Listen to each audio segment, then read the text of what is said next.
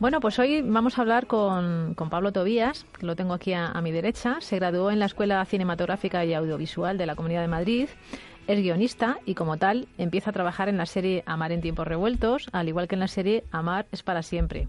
Ha vivido un tiempo en Nueva York, ciudad en la que escribe un largometraje independiente, adaptando la obra de Calderón de la Barca, La vida es sueño. Aparece en el mundo de los libros con una primera obra publicada por Planeta, El corazón de bambú, novela que se desarrolla en Japón, y en unos pocos días publicará La senda secreta. Buenas tardes, Pablo. Un Hola. placer tenerte en nuestro programa La Costelera en Radio Inter y Radio Internacional. El placer es mío, muchas gracias por invitarme. Tanto El corazón de bambú como La senda secreta están ambientadas en la cultura japonesa. Cuéntanos por qué. Pues a mí, eh, eh, la verdad es que es una pregunta que, que, que siempre me hacen y no sé exactamente cómo contestar, porque no hay una razón eh, fija para, o sea, ni una razón concreta para que yo haya decidido que me guste tanto Japón. Japón me interesa, me interesa la filosofía, la cultura, eh, cierta forma de, de pensamiento, eh, de estética. Y, y, bueno, es un país sí, que, que, que, me transmite mucho y que me interesa de una forma bueno, pues, natural. No, no ¿Conoces? ¿Has vivido? Conozco, no he vivido, me, estuve a punto de mudarme a Kioto, pero al final me quedé aquí, pero he ido unas cuantas veces y voy siempre que puedo. Uh -huh. O sea, que conoces Japón. Conozco Japón. Sí. Bueno, pues es uno de mis próximos viajes, ¿eh? pues, así que ya te pediré. Avísame y te hago una ruta o algo. Te, te pediré claro. información, porque a Japón hay que ir. Hay que ir. Sí, bueno, a mí, ¿Eh? a mí me gusta mucho y no, sí. no, me canso, además. ¿no? Siempre hay algo nuevo que ver. siempre hay algo... Y es que la gente que va allí cuando vuelve siempre viene contando cosas interesantes. Pero es una cultura muy rica. Sí, sí, sí.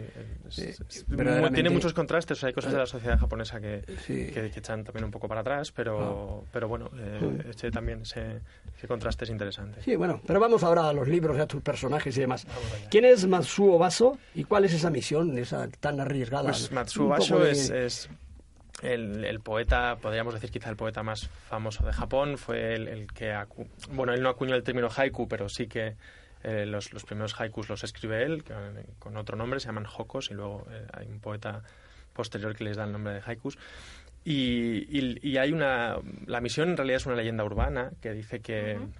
En su viaje Sendas de... Bueno, él escribe un libro que es su libro, digamos, más famoso, que es Sendas de Oku, que este viaje en realidad, dice la leyenda urbana, es una misión secreta que le encomienda el shogun eh, para espiar un acontecimiento muy concreto que hay en su ruta, que es el, comienzo de una, de una, reconstrucción en realidad de un mausoleo. Y, que el viaje es un pretexto, ¿no? Y con esta, con, partiendo de esta idea, pues es, es, es digamos el, la espina dorsal de la de la senda, de secreta, la senda secreta, que es el libro que vas a presentar en, en, nada que la pregunta que le he puesto a Isidoro así a, a, a voz de pronto no, no le he puesto la referencia de que es este libro el, el, libro de la de la senda secreta. Muy bien. Sí. Eh, yo, sí, sí, venga, eh, Laura, adelante, cuando quieras. Eh, Pablo, bueno, escribes novela histórica también ¿no? y de aventuras. Y te queríamos preguntar si crees que la historia misma es por sí una aventura con finales que a veces no siempre suelen ser felices. Pues eh, sí, cada, cada, iba a decir cada etapa histórica y cada, cada individuo, ¿no? En un momento dado también depende, claro, hay contextos históricos más complicados que otros, pero, pero cada vida es un, un, viaje que tiene momentos apasionantes y efectivamente luego los finales pues dependen mucho, ¿no? Pero, pero sí, hay, hay historias muy interesantes a lo largo, a lo largo de la historia, vaya, eh, que están por descubrir además y que, son muy interesantes y muy apasionantes. Gracias. Eres hijo de Luisa Gabasa. Sí. Menos mal que no te conocen como eso, ¿eh? ¿Eh? Que eso, los que tienen pa gente, padres famosos, tienen ese problema. Actriz galardonada con el premio Feroz a la mejor actriz de reparto en 2015 y premio Goya a la mejor interpretación femenina de reparto en 2016. Sí. Pablo, ¿de alguna manera crees que uno acaba siendo aquello con lo que nace y aprende a vivir? Pues hombre, de ser así habría sido actor, pero... pero moverte en ese mundo... Sí, hombre, es... es lo, lo, mamas, ¿no? Lo vives. Exacto, eh, eso me y refiero. al final sí que hay una cercanía con, en este caso, el mundo de la cultura y de, de, del audiovisual que, que, te lo favorece, ¿no? Eh, yo siempre, cuando doy clase, también doy clase de vez en cuando de guion y tal, y, y claro, muchos de mis alumnos han tenido problemas en casa para decirles a sus padres que querían ser escritores o ser guionistas, ¿no? Y, y conozco infinidad de actores que también, y, y de hecho mi madre con, con, con, lo modernos que eran mis abuelos en, en, en su época, ¿no? También tuvo uh -huh. que enfrentarse a esto de, no, no vas a seguir tu carrera de, de, filóloga y tal, vas a ser actriz. Y esto, claro, lo tienes ganado. O sea, en el momento en el que dices... Se asustan por otras cosas porque conocen la realidad del, del medio, ¿no? Pero... Y, aprovechando la pregunta, ¿cómo, ¿cómo fue tu infancia? Quiero decir, ¿cómo es la infancia de alguien que su madre está actuando? A mí me llama... O sea, me, No, no, es verdad, tengo mucha curiosidad. Vas a rodajes, vas a, vas a platós, vas a teatros... Eh, Vamos, la, la envidia de tus amigos, ¿no? ¿Cómo es esa sensación? ¿Cómo, ¿Qué recuerdo tienes? ¿Cuál es tu primer recuerdo? Mi primer recuerdo relacionado con... Con, pues que tu madre estaba con esto. en rodaje o... Pues eh, tengo, tengo varios. Hay uno divertido, mi madre está haciendo una función de teatro con Saza, no recuerdo el año, pero yo tendría, yo qué sé, 8 o 9 años. No, Saza Tornil. José Luis. José Tornil, sí. Y yo estaba entre bambalinas mirando la función y tal, tan emocionado que hubo un momento que me empecé a asomar. y, recuerdo a Saza que hacía así como por así, así con la mano debajo de un sofá que tenían y me, miraba como, vete, vete. Y yo hasta que me di cuenta de que me estaba metiendo. Claro, claro. Pues aquello, un gesto más de, para reír que de los que él tenía, ¿no? Claro. Sí. Bueno, con El corazón de bambú fue publicado por Editorial Planeta, que es el book insignia, vamos a decirlo así, porque yo creo que lo controla todo, casi todo. Sí, bueno, son ahora ¿Eh? mismo la musculatura editorial de este país. Desde luego. Tú eres un escritor Mm, pues eh, insultantemente joven, como yo digo de vez en cuando. Cada vez menos. Sí, bueno, claro, así nos pasa a todos, ¿no?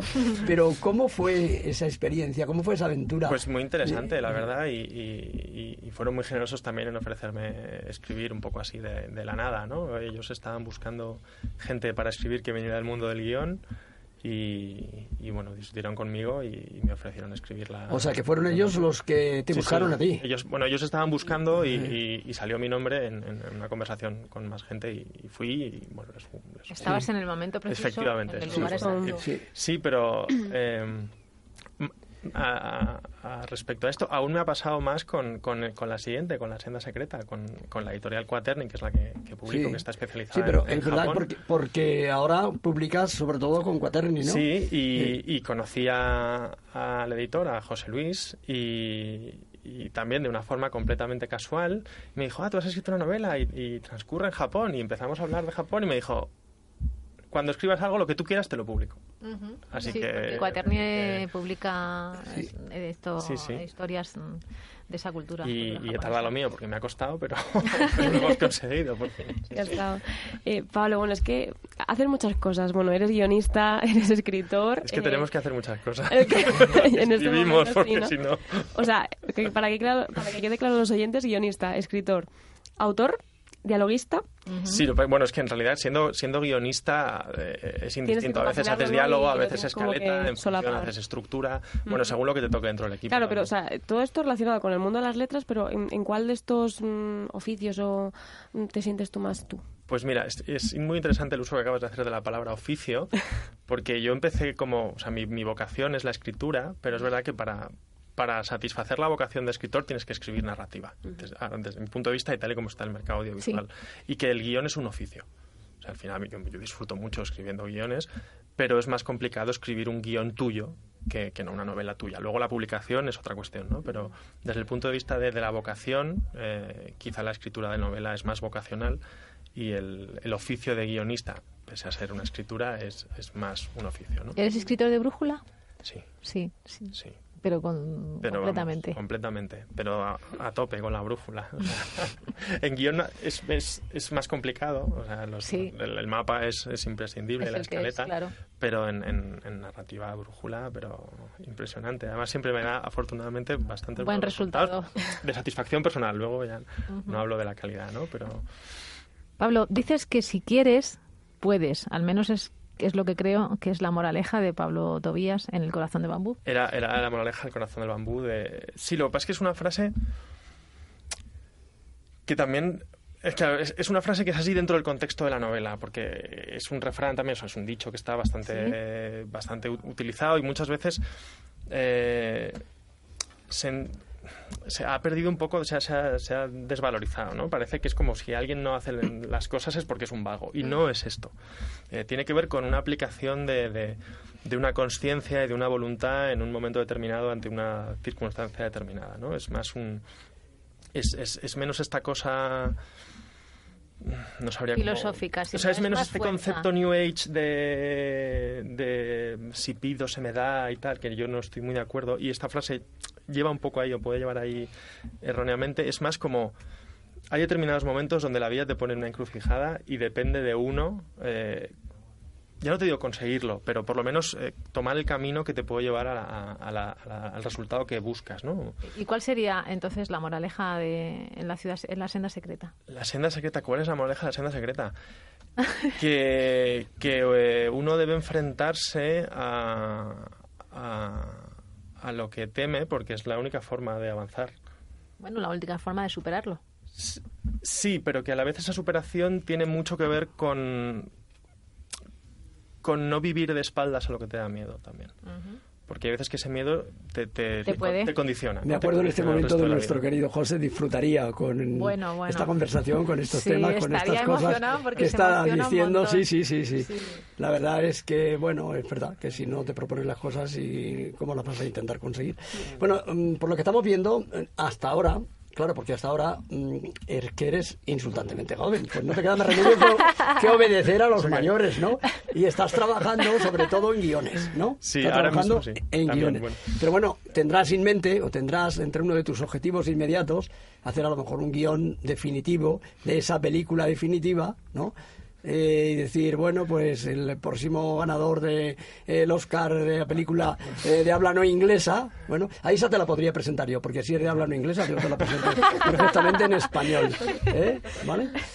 ¿Tendrás algún también en mente eso? ¿no? Siempre hay proyectos, quiero decir, yo creo que todos mis compañeros y compañeras guionistas, todos tenemos en un cajón ese proyecto que siempre hemos soñado con hacer y que lleva escrito tanto y luego lo releemos cada tanto, como le damos una vuelta, lo reescribimos, lo actualizamos. Sí, pero es verdad que que en mi caso es una serie, no es una película. Tengo una serie guardada ah. que no tiene ah. nada que ver con Japón, ni nada que ver con nada. Ni con Amar en tiempos revueltos. Ni con Amar en tiempos revueltos, ni con nada. ni con el secreto, de, ni con el secreto del Puente Viejo. No tiene que ver con nada. No vas a desvelar nada. Es una cosa, es que te la puedo desvelar, es una cosa fantástica que escribí, empecé a escribir en su día y que se va actualizando cada tanto también y que lleva ahí pues en un cajón el tiempo que, ya, que ya va haciendo Saldrá. a la espera a la espera de que salga algún día. Saldrá seguro. Y lo veremos, lo veremos aquí. Pues me encantará.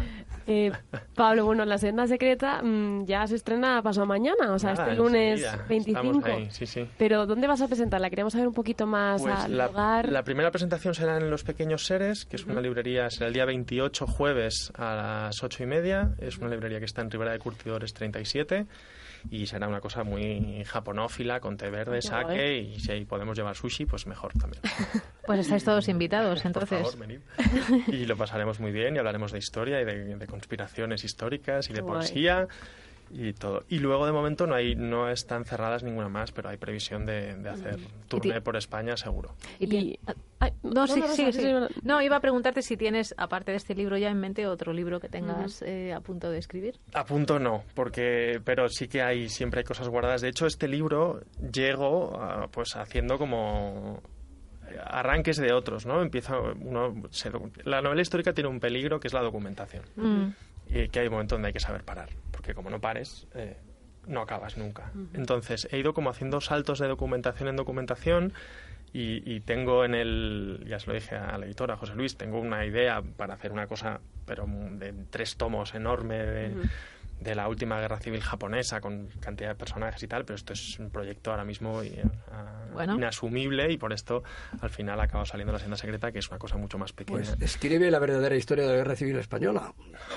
porque hay tantas, pero unas se caen por un lado y otras se caen por otro.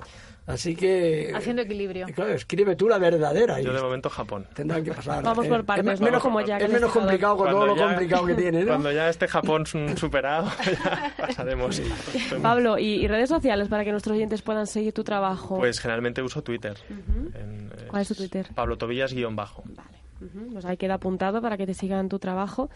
¿Y alguna presentación que tengas en mente, aparte de la de Rivera Curtidores? Pues de momento están, está, como también estamos tan cerca de las Navidades y tal, hay, hay como este viato entre que no nos pillen las fiestas para no hacer presentaciones donde no venga nadie y tal, y, y igual se mueven todas un poco más de cara al primer trimestre del año que viene. Pues eh, ha sido un placer tenerte aquí con nosotros, Pablo. Muchas gracias por venir. Y, gracias por invitarme. Y vamos a, a despedir esta, esta entrevista con, con un recuerdo recuerdo a Enrique Urquijo, que hace unos días cumplía el 20 aniversario de su muerte, que como sabrán los oyentes es uno de los cantantes, cantantes más emblemáticos del mundo juvenil. En nuestro recuerdo con una de sus canciones, pero a tu lado.